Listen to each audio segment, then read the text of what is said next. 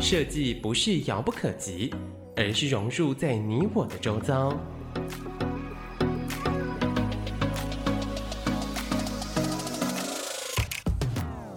设计台湾，带您认识当代最具代表性的设计。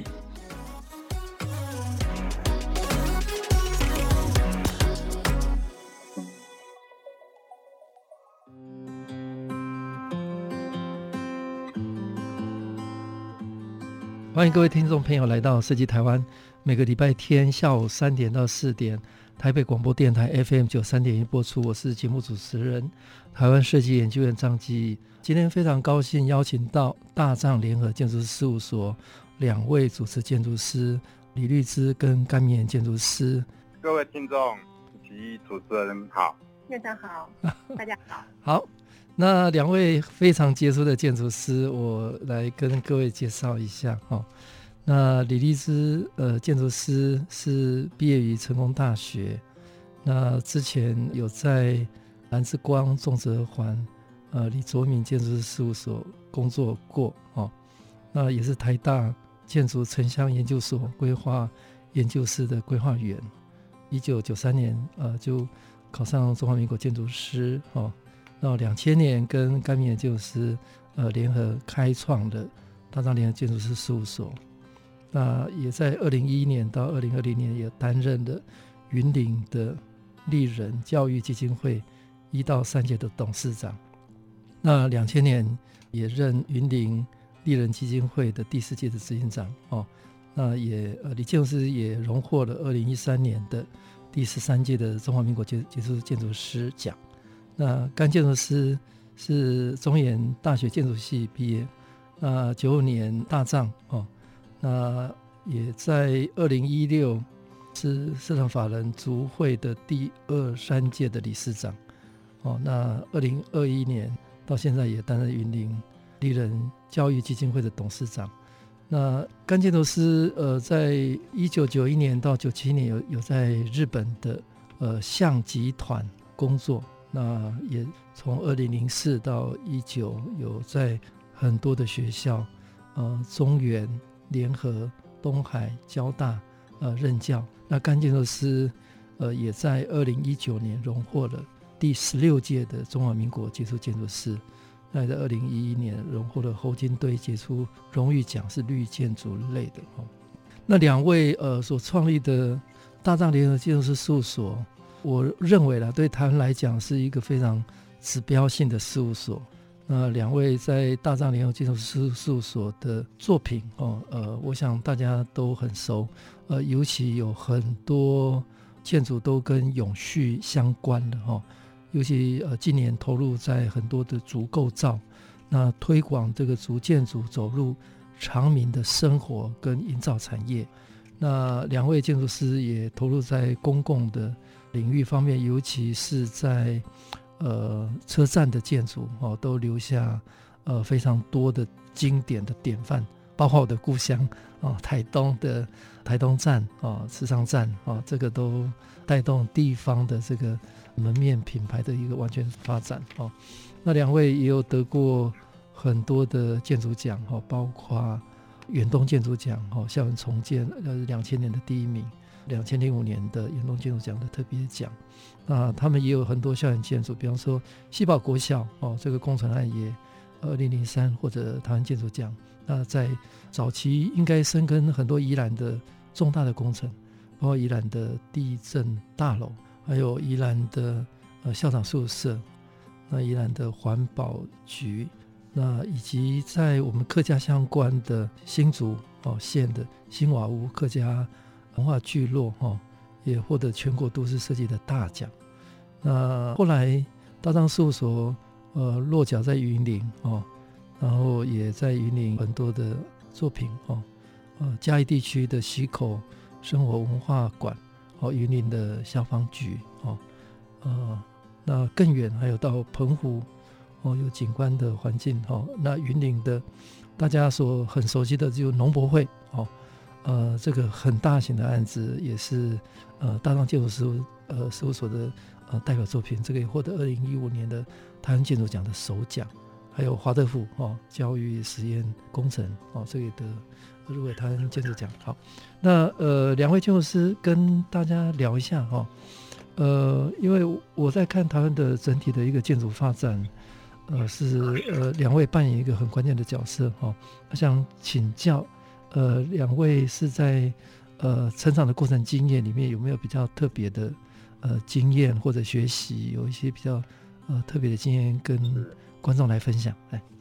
其实呃，我觉得在整个我专业的那个养成过程中有两个阶段，一个是在大学的那个四年级我们。在就是毕业以后，在这个进到现场来工作这六七年了，这两个阶段应该是影响我比较多了。那我我稍微打断一下，哎哎，干就是你从小是在哪里长大？我在 我家家里是在新北新庄哦，新庄好，对，新庄其实是那当时为什么会选择还没有？就是还没有都市化的，还没都市化的新庄，哎，是在大安大安溪旁边的那个比较乡村的区域嗯嗯长大。那在读中文建筑系，在四年级五年级的时候，是特别是都是跟同一位老师，就是玉兆金玉老师，玉老师对，去年去年已经过世了，是跟他一起学学设计啊。那呃，我们比较特别就是这个。整个我们都会分组嘛，哈，分分的那个，其实是整个是一个大组，然后就一起一起工作，在从那个呃地发掘的开始啊，就开始做做那个仔细的调查，然后寻找基地，然后去探讨那个适当的那个 program，然后一起把一个街区的那个构想把它讨论出来，对，然后。毕业设计的时候也是，嗯、也是也是在玉老师的那个带领下哈，做在做那个三峡老街，嗯、所以都是对这个老街区啊，有历史的街区感到很有兴趣，然后关注这个里面，除除了那个整个它的那个整个环境基地的历史脉络以外，也关注到人在里面的活动，嗯、所以它其实是呃，这整个过程其实是在探讨一个就是。一个场所啊的一个它的那个探讨一个场所在它的过去、现在跟未来，嗯，怎么样的那个发展的这种可能性，嗯，就是我们是在这样的一个学这样的一个方这样一个学习过程中啊，去了解到呃跟土地的关系，嗯嗯，对。那后来呢，毕业以后就因为自己也比较喜欢在乡下工作，所以就跑到宜兰。在现场现场啊，来进入到现场，就是工地现场来来工作，所以是其实是从这个现场的那个监开始，现场做设计，嗯，然后一步一步的，嗯啊，去把很实际的这个材料工法啦，哈啊，对于构造的操作啦，学习都是在这个六七年里面把它养成，就是在专业的部分，专业执行的部分。在让我现在我们专业的能力，主要是在那个阶段，从这个实际的那个实务里面去学习它。嗯嗯，李建筑师，哎，嗯，我是呃桃园人。嗯嗯。那桃园其实对我来讲，是还没有自明性这样子，嘿，就是说，呃，从小我们就被呃。教导说：“哎，如果你成绩好，就应该去台北念书。从高中 不要不要留在桃园，留在台北是这样子。北漂。对，然后大学在呃成大嘛，嘿，然后工作就是到台北这样子，嘿。那我从来没有返乡的这种想法跟念头，因为我非常不了解桃园，这样就觉得他好像。”呃，只是居住。那当那，我的爸妈跟我讲说，嗯，桃园气候很好，都不太会有台风啊。嗯啊，那这也是事实。那可是到现在，我其实对桃园还是不熟悉。嗯嗯。嗯嗯，那高中的时候，就是我我的同学，呃，应该讲说，我同学现在说我以前高中就很爱画画，很会很会画画。我其实。是 有点忘记的，对，然后所以他们觉得我念建筑系好像是很很理所当然，理所当然这样子，哎，对，那可可是念了建筑系以后，我觉得其实那个不只是画画这件事情啦。哎，对啊，虽然呃，对于美学应该是比较呃喜欢画画嘛，应该是比较有感觉这样。对，然后到了就是我呃工作前前几年是在建筑师事务所，那我呃在毕业呃大概三年以后到台大城乡基金会的前身，那时候是。呃，有点像规划工作室这样子去工作，就是做宜兰呃那个北宜高速公路开通前的一个总体规划啊，尤其是做观光景景观这个这个组，那时候分很多组，产业组啊等等这些的，嘿，那我才比较深入去认识宜兰，然后有一种对这个台湾好像是比较认识的感觉。是有一一种慢慢让我觉得说，哎，有家乡的感觉。那时候又，呃，那个，呃，陈其南，呃，文建会副主任有谈这个社区中心营造，还讲这个不一定说是呃返乡，而是而是而是把你所在的地方呃重新作为你的第二故乡这样的。日久他乡变故乡，这样的一 个一个一个一个情感吧，嘿，对。那所以在。宜兰的这个从台大城乡 到宜兰，那时候因为都做呃在宜兰选选择在宜兰开业，没有选择在台北或者回到家乡桃园这样子，还是呃觉得环境也熟悉等等这样子。嘿，那那在台大城乡基金会的时候，第一件事情就是学会开会这样子。嘿，因为以前在成大，成大呃应该算是呃。不太参与公共事务的一个、嗯嗯、一个那种呃学生时代，就大家就是呃充满古迹的，嗯、还有美食的这样的一个呃城市里面，嗯、就是就是呃没有像现在的学生、嗯、呃就暑假还有各种工作营啊等等，呃暑假最多就是爬山这样子，嗯、那所以呃突突到了台北又。是这种在台大城乡这样子非常嗯跟强调要跟这个社会还有跟或者是跟民众就是非常走得非常近的一个这样的工作场所，嘿，其实也让我应该是蛮多的刺激啦，嘿，对，嘿，那呃对于这种比较整体环境或者是一些比较结构性的这种呃这种思考，嘿，就是比较有一点有一点。概念，然后也也养成了呃这样的习惯，这样子。嗯，好，呃，谢谢大张联合建筑师事务所的甘铭远建筑师跟大家分享，从小从新庄，然后呃，因为中远的教育于老师，呃，让他奋到老街历史街区，环境跟人场所土地，那后来有机会在呃宜兰的象集团工作，哦，对现场的这个。呃，事物的运作有很深刻的印象。那吕立兹建筑师是桃园哦，后后来念成大哦，那有机会在台大城乡呃做规划，也深入了解宜兰怎么样推动环境呃从结构性的方式去改变啊，透过社会跟呃民众的参与。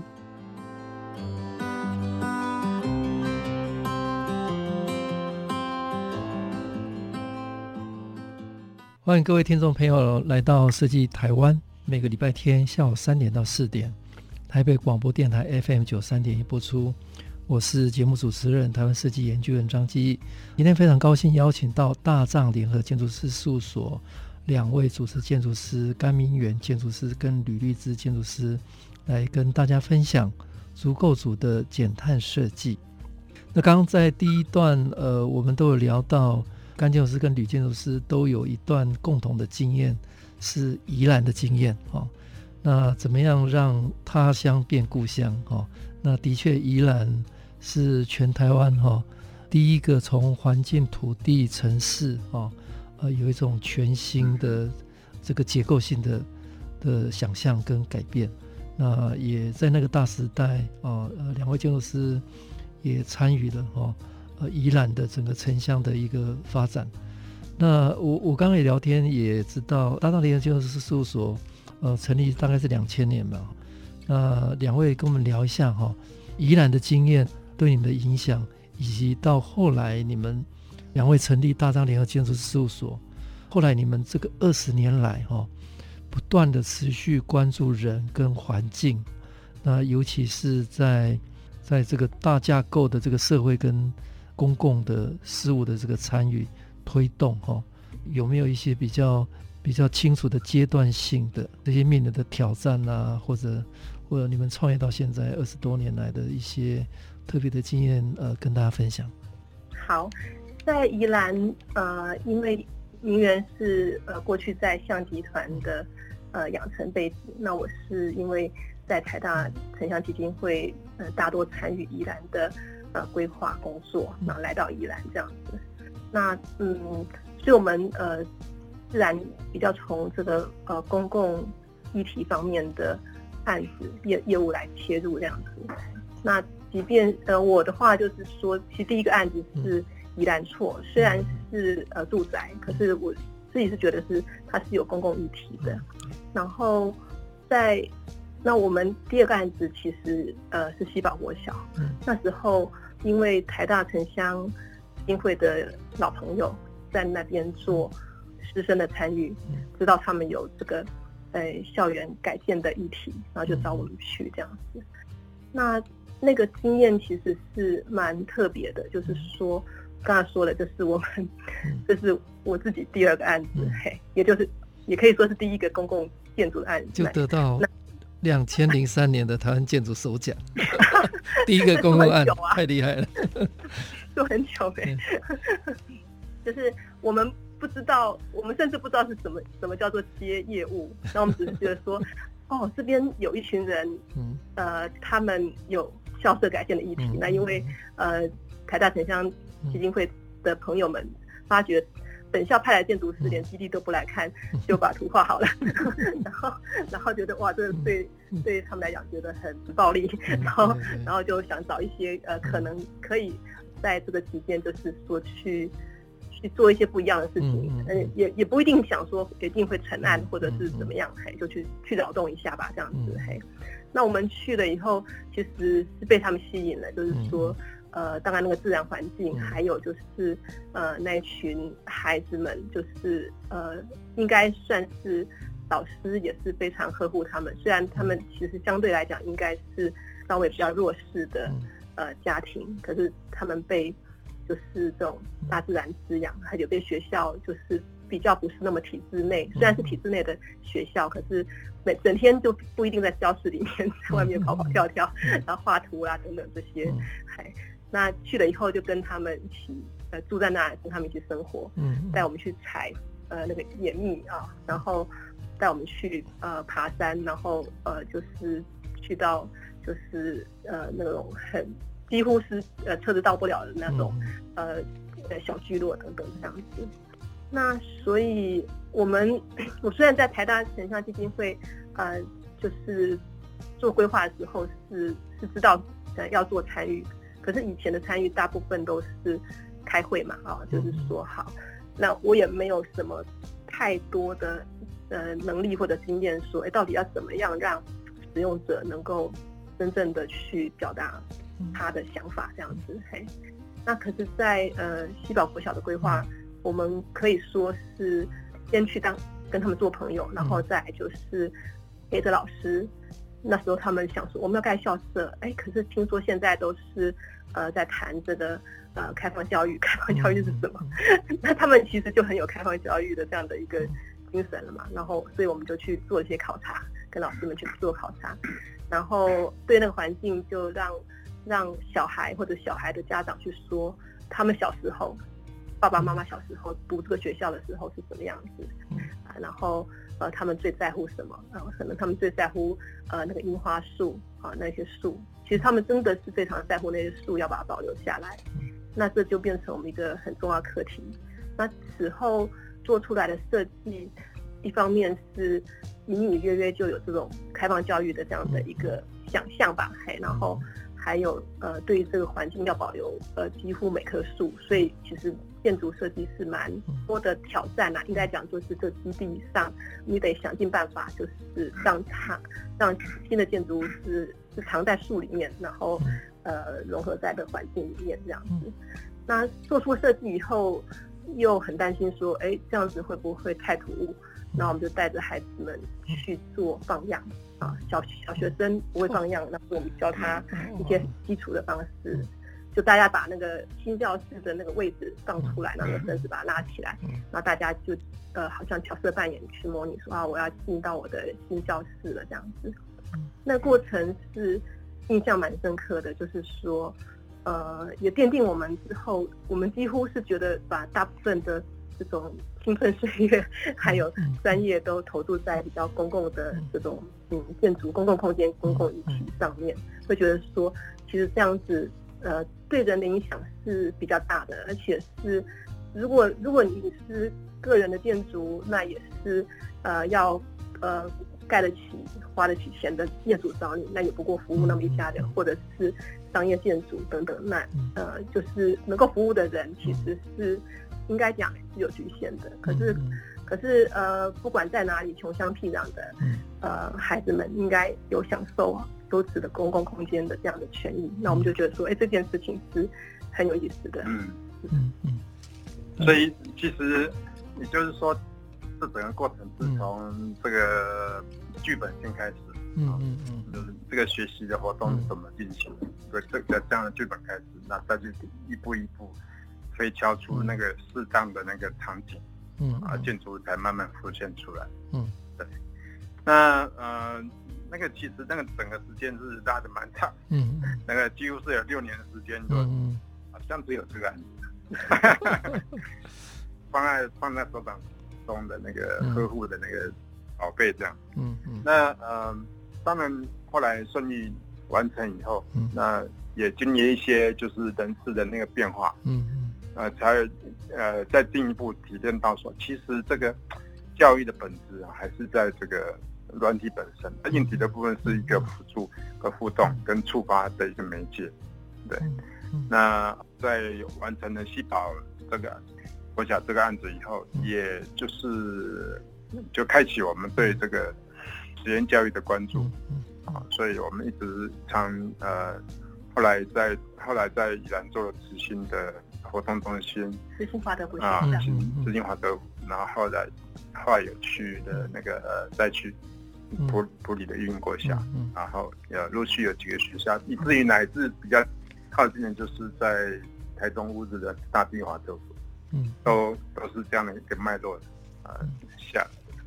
然后我也来说说，就是说呃，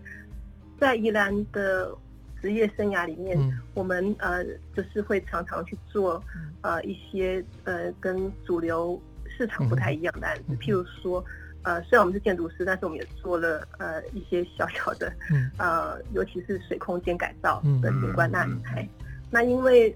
就是有点在地建筑师的那种特性吧，还、嗯、就是说呃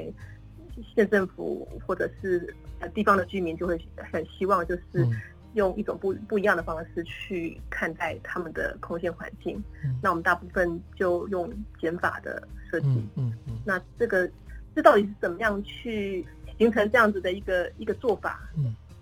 现在想起来也是不太知道。也许是呃，因为很穷，嗯、然后经费很少，嗯、也不能做太多，嗯、然后又希望他是又我们又很呃。过去都爬山，然后我们喜欢或珍惜这自然环境，就希望它，呃，能够做就做的清纯的面貌，呃，清纯的面貌，或者是说加上去的东西其实是呃跟自然相融的。嘿，那另外我们呃在宜兰也开始呃接触到现在所谓的文化资产历史建筑，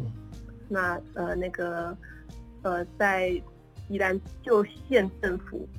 呃搬迁出去以后，呃。就县政府所在地的保留的一些呃日治时期的呃建筑，那我们就开始做呃修复，嘿，然后或者是说整建这样子。那当时呃我们其实也没有做受过这样的训练，那呃就就是因为喜欢那里，那然后那边有很多大树，然后就开始做，然后然后我们做法呃。当然，因为我们不是那个呃，就是学习历史建筑或古迹出身的，嗯嗯嗯、然后那那那边的历史建筑的等级也不是很高，所以我们就用一些新旧结合的方式去处理。那这样的方式也许某些时候也引起一些争议啦。嗯、那不过呃，从那时候看到现在，呃，乃至于我们比如说后来做那个刚刚您说的，嗯、呃，新竹竹北的那个新瓦屋，新瓦屋，新瓦屋，对，我们大部分都是希望呃，就是就是呃。就是在旧的空间里面结合新的，嗯、那是跟它、嗯、呃看起来不相违，但是绝对不是仿旧的方式去去面对它，嗯、而是让它旧的空间里面导入新的活力，有新的意象。嗯，好，呃，谢谢呃大藏联合建筑事务所两位主持建筑师跟大家分享，呃，他们从宜兰出发哈、哦，所以第一个案子。宜兰错应该是台湾的这个呃住宅运动的发源了哈。那喜宝国小是开业的第一个公共案，也做了六年。那也刚好是台湾的这个非常时代重要的新校园运动啊的这一波的代表的案例。那投入开放教育哦，不只是建筑是硬体哦，带动这个软体的实验教育哦。那陆陆续续的有关环境的。改造、减法设计、文化资产、呃历史建筑，哦，一路尝试关注在公共面上，哦，跟永续的议题，哦，从宜兰，那后来也从宜兰到云林，到全台湾，所以这个一路下来，呃，二十年来真的很不容易。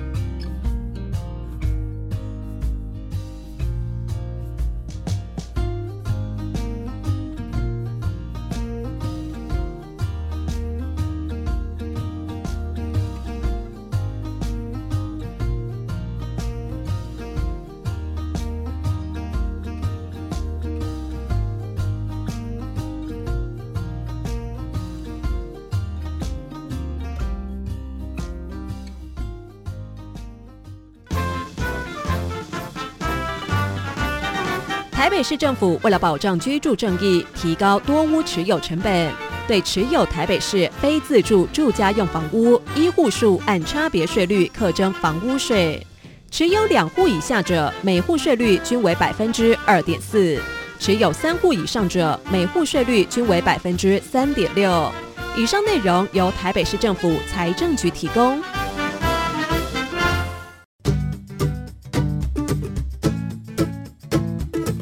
气、热水器等炉具的安装方式，应由取得营业登记的承装业雇佣具有特定瓦斯器具装修技术士证照者，依照燃气、热水器及其配管安装标准安装热水器，并在安装完成之后填写燃气、热水器及其配管施工登录卡，交给住户留存，以确保正确的安装方式及装置处所，提升安装品质及维护民众安全。以上内容由台北市政府消防局提供。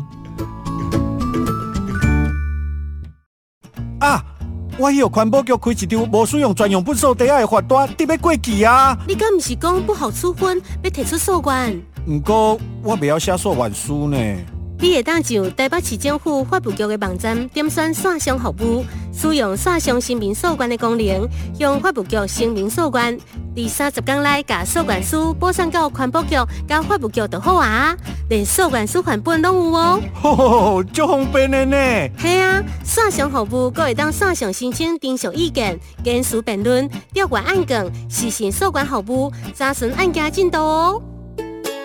若是你对台北市政府所属各级机关的行政处分不服，认为合法权益或者是利益受到损害的时阵，会当向台北市政府法务局提出诉愿。详情请上台北市政府法务局网站，或者是卡一九九九专线。以上广告由台北市政府法务局提供。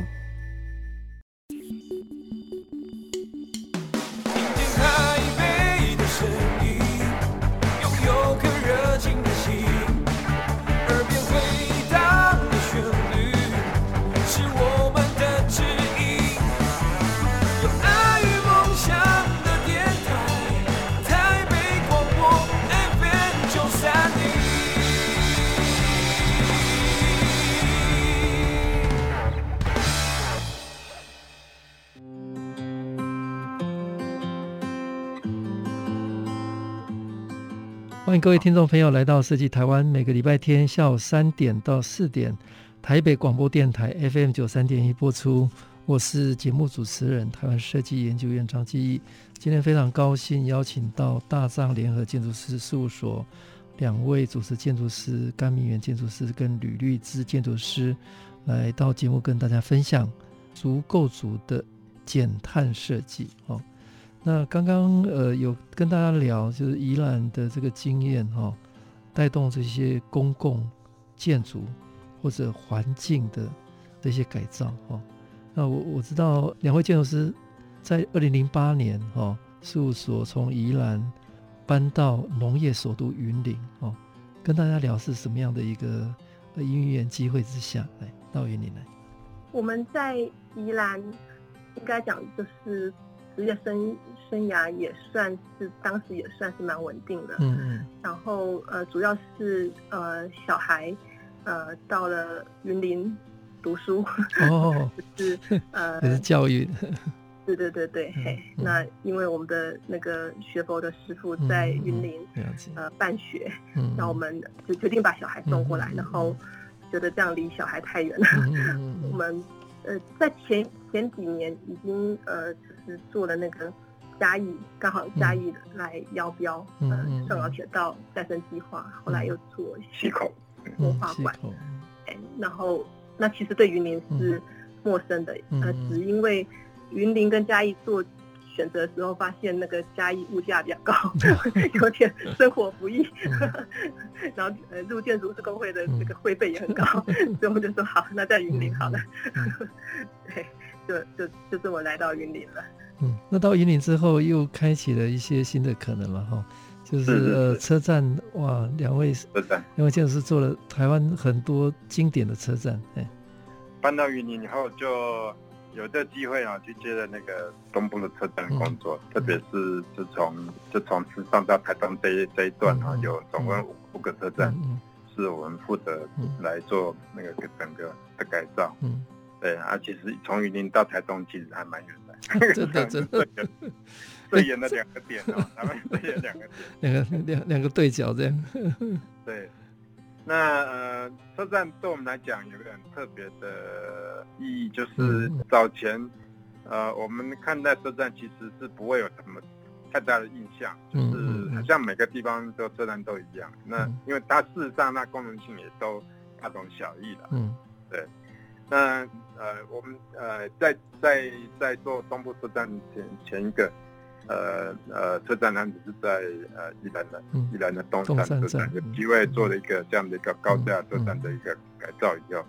才发现说，其实它虽然在一样的功能性之下，还是能够针对哈每个地方特殊的那个呃呃它的纹理哈，做出不同的对应。所以我们在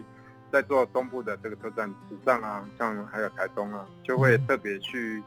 理解哈这个一一个地方的那个纹理。它的那个发展的脉络，跟它的一些历史人文跟地理环境种种，然后再做出个判断，怎么样能够呃，透由这样子功能性都一样的车站啊，能够替这个地方代言啊，能够点出它的呃地方的特色，那又能够去啊满足呃地方居民对于车站的一个想象跟需求。那这这样的想象需求，其实是透过对谈。我当然对谈当中哦，才啊浮现出来。举个例，我们在台东站在开始在呃发展呃设计发展的时候，除了这个解决技能性的那些交通问题之外，更重要的是跟在地的民众就是对谈。嗯，到底车站是呃对在地民众是什么样的意义？那这样几次下来，就发现说，哦，原来这这个在台东来讲。车站对在地人的意意义是是一个离别的场所。那呃，因为位处偏乡，所以小孩都要到外地念书、就学、就业，所以每次呢，就是在车站跟他的那个呃亲人告别啊，在这个地方告别。所以呢，他车站他扮演的一个角色，就是它是一个场域。是一个离别的场域。那我们怎么样让这个离别这件事情呢，变得让呃非常的温暖，非常的有抚育的那个呃有抚慰的这个效果呢？那就是要从这个设计上，从空间环境上去解决。对，嗯、那我们其实心中是有这样的一个一个对于车站的一个想象，嗯，然后再开展后面的那个设计，所以用木构了，用了一些更景观的元素，嗯，让这个整个车站是呃的面貌更呃除了更有风土特色以外，也能够在这个呃重要时间点呢，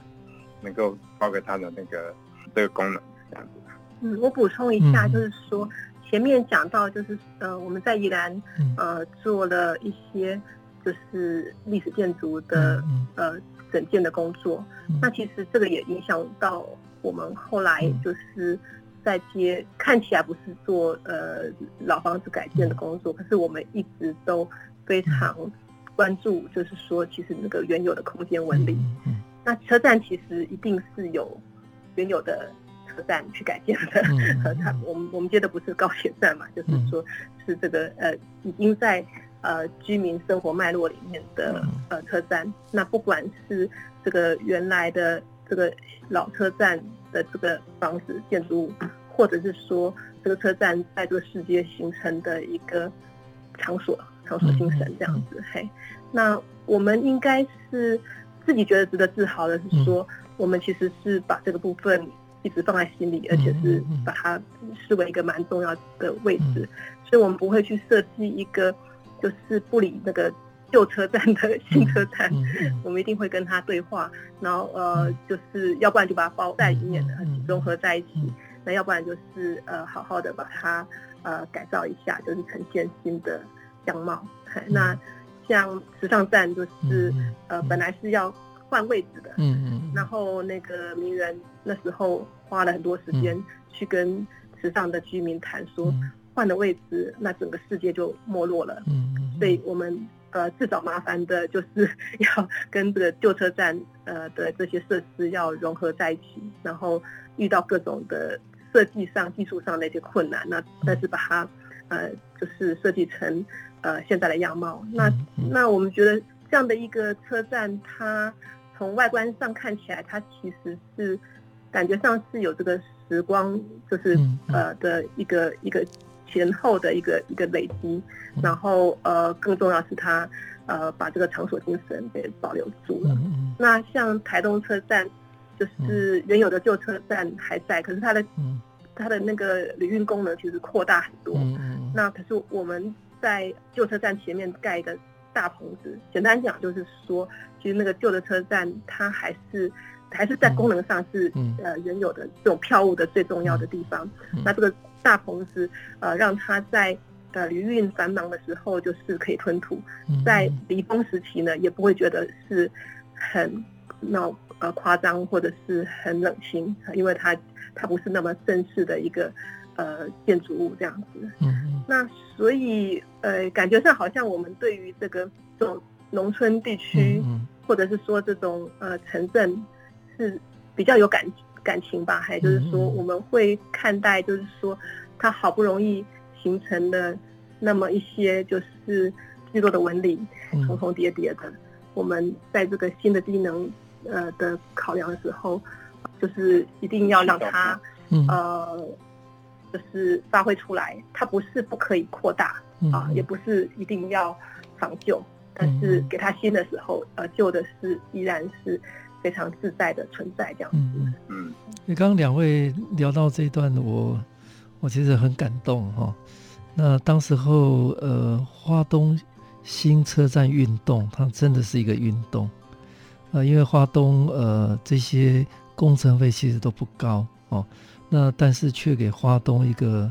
呃全新的呃地方的一个知名性，因为对。花东来讲，车站就像他们的机场啊，像甘建师所所讲的，这个是对外的一个一个通道啊，或者是一个非常呃具有价值的一个场所哦。那所以呃，不管是台东站或池上站，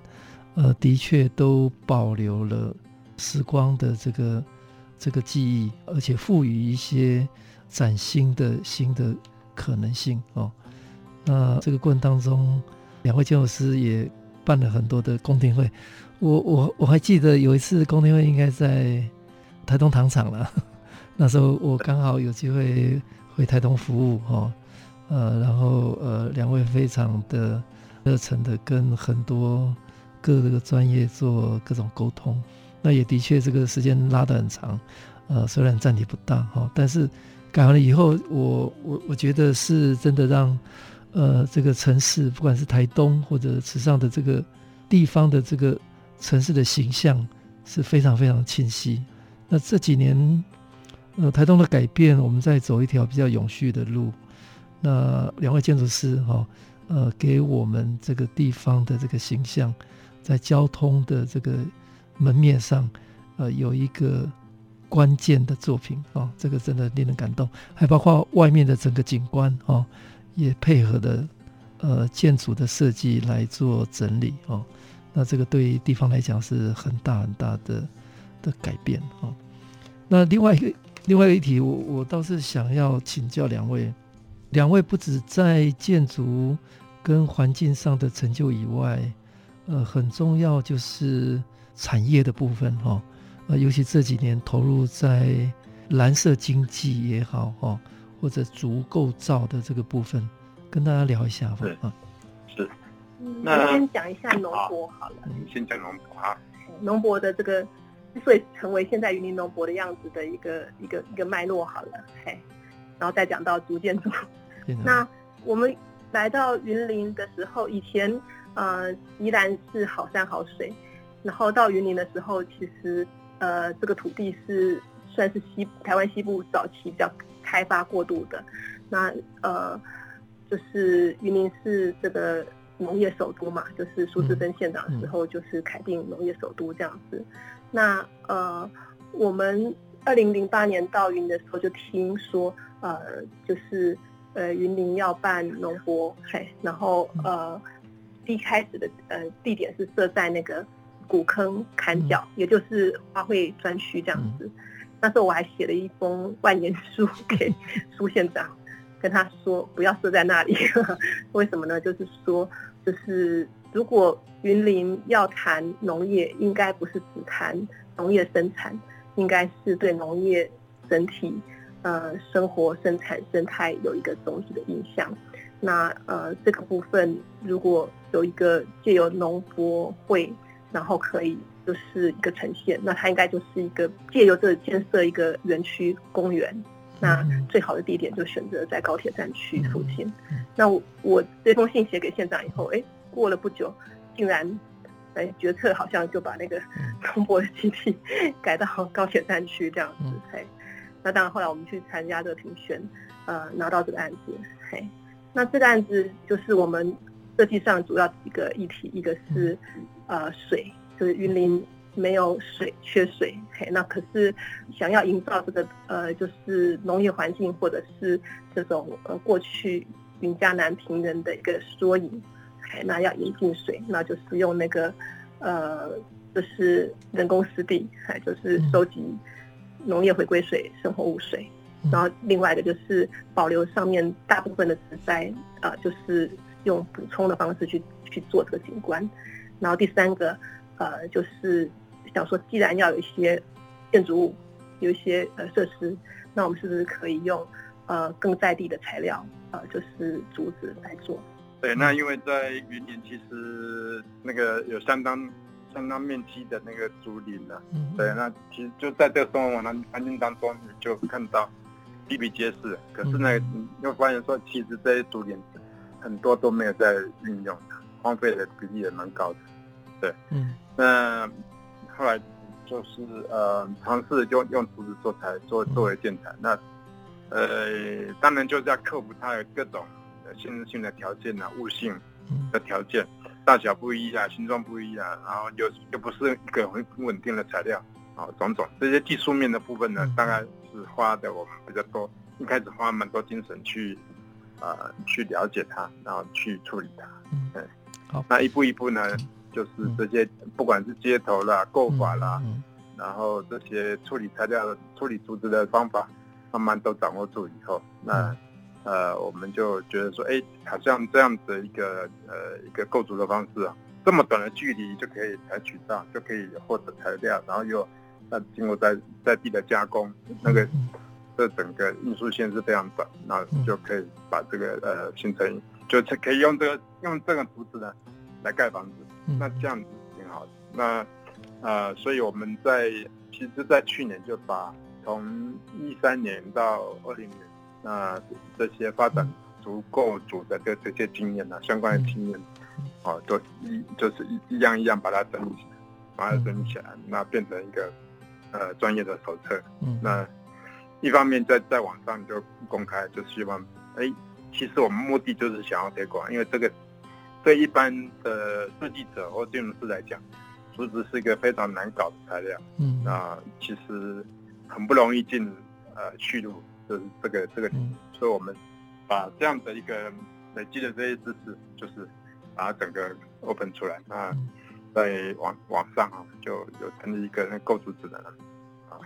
啊，这些相关，只要你设计者会碰到的问题，我们都一一把它罗列出来。那一方面也出了一本小书，那作为作为那个呃读者推广，那也也蛮受欢迎的。那当然它的这个呃竹构造在这个使用上也还是有它的限制的啊，面积的限制的或者楼层的限制。不过就是在基本基本上是在乡间的建筑，还是很值得可以来做呃推广。嗯嗯。好，谢谢呃两位建筑师跟大家聊到云林的这个农博公园，应该是一个指标典范哈。它让台湾开启了一个对在地材料的全新的想象，不只是在环境面上，呃，甚至在我们整体的一个产业面上，有一个更有序的可能性。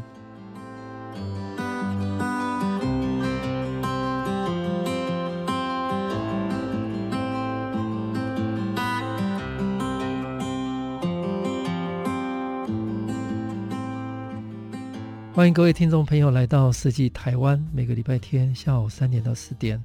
台北广播电台 FM 九三点一播出。我是节目主持人，台湾设计研究院张基。呃，今天非常高兴邀请到大藏联合建筑师事务所两位主持建筑师甘明元建筑师与吕律之建筑师来跟大家分享足构组的减碳设计。那刚刚两位建筑师跟大家聊到。呃，这个竹构造哈，应该是台湾是两位，呃，是最重要的，呃，把这个技术开发出来，尤其是应用在环境面上或者是在产业上，呃，甚至甘明元建筑师也当选为第二届的台湾竹会的理事长哦，那也有很多跟国际交流的经验哦，参加了很多的国际论坛，那这个整体的一个。走向刚好跟呃全球的这个发展是完全吻合的。我们现在在谈绿色经济、蓝色经济，或者呃零浪费哦、零排放哈、那我想人类的资源有有限哈、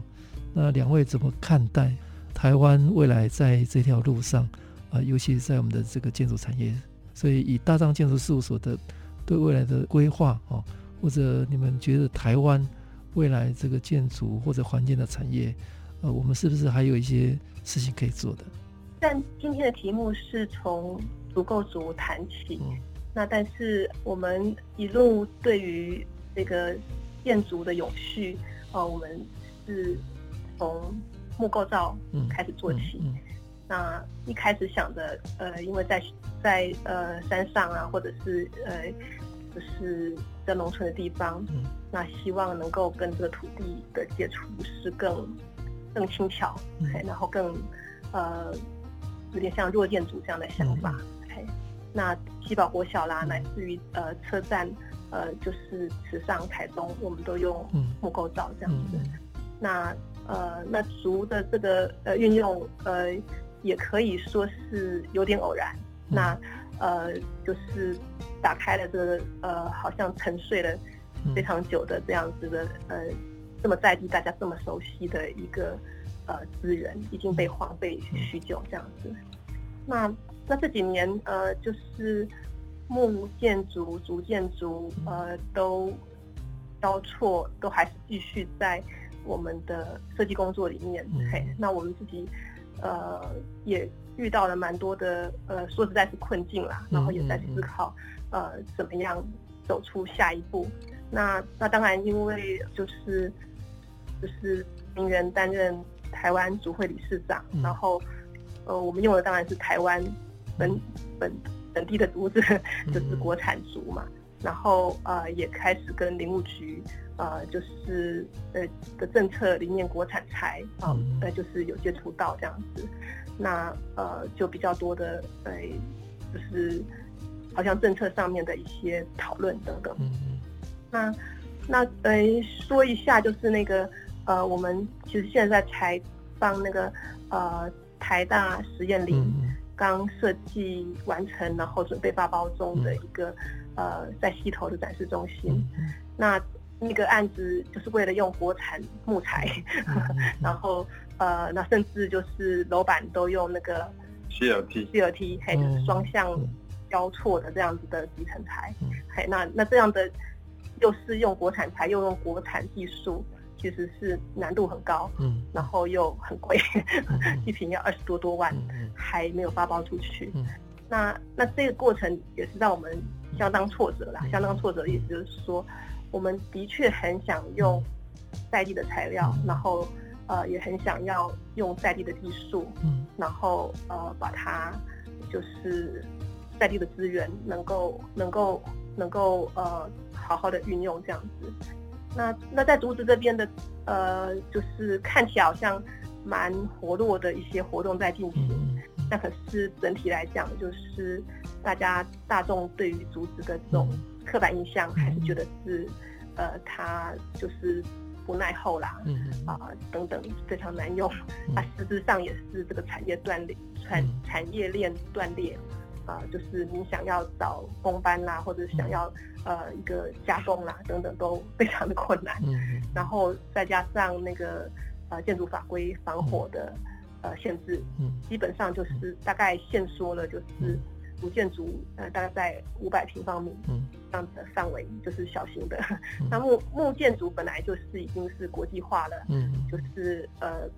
也是工业用材。它它在法会上也是呃，在台湾也是也是有一些进步突破的等等这样子。嗯、那可是他的那个呃成本又相对又更高这样子。嗯、那面对这样子的一个实际上的一些限制和困难。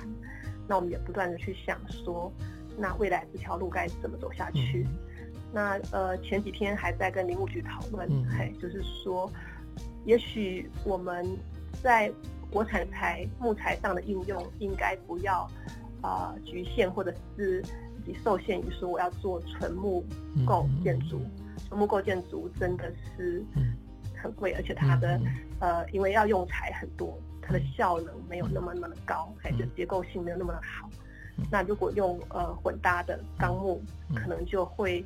呃在造价上好多了，而且是看起来用木材比较少，可是一般接受度比较高，也许就可以把它推广出去。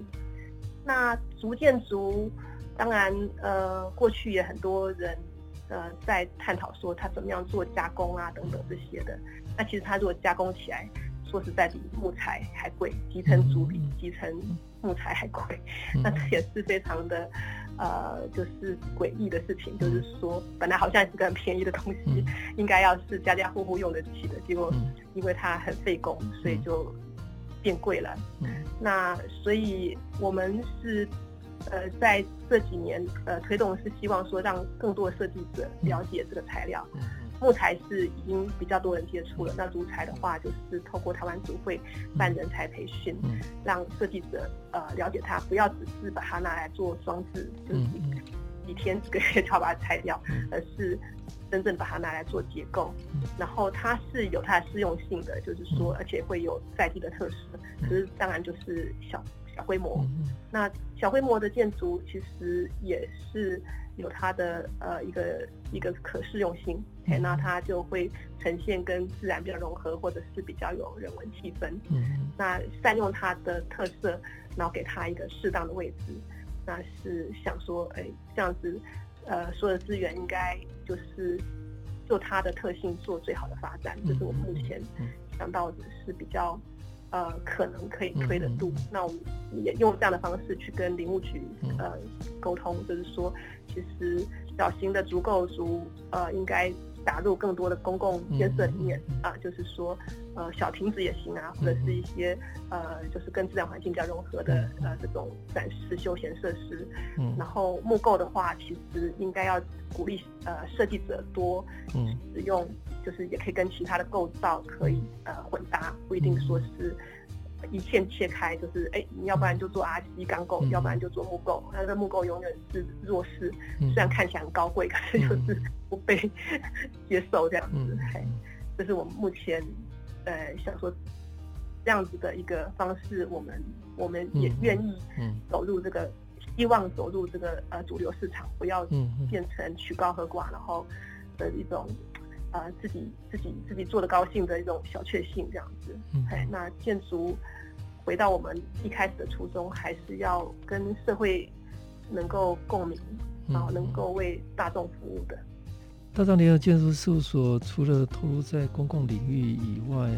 在产业面上推动木构造跟竹建筑，哦，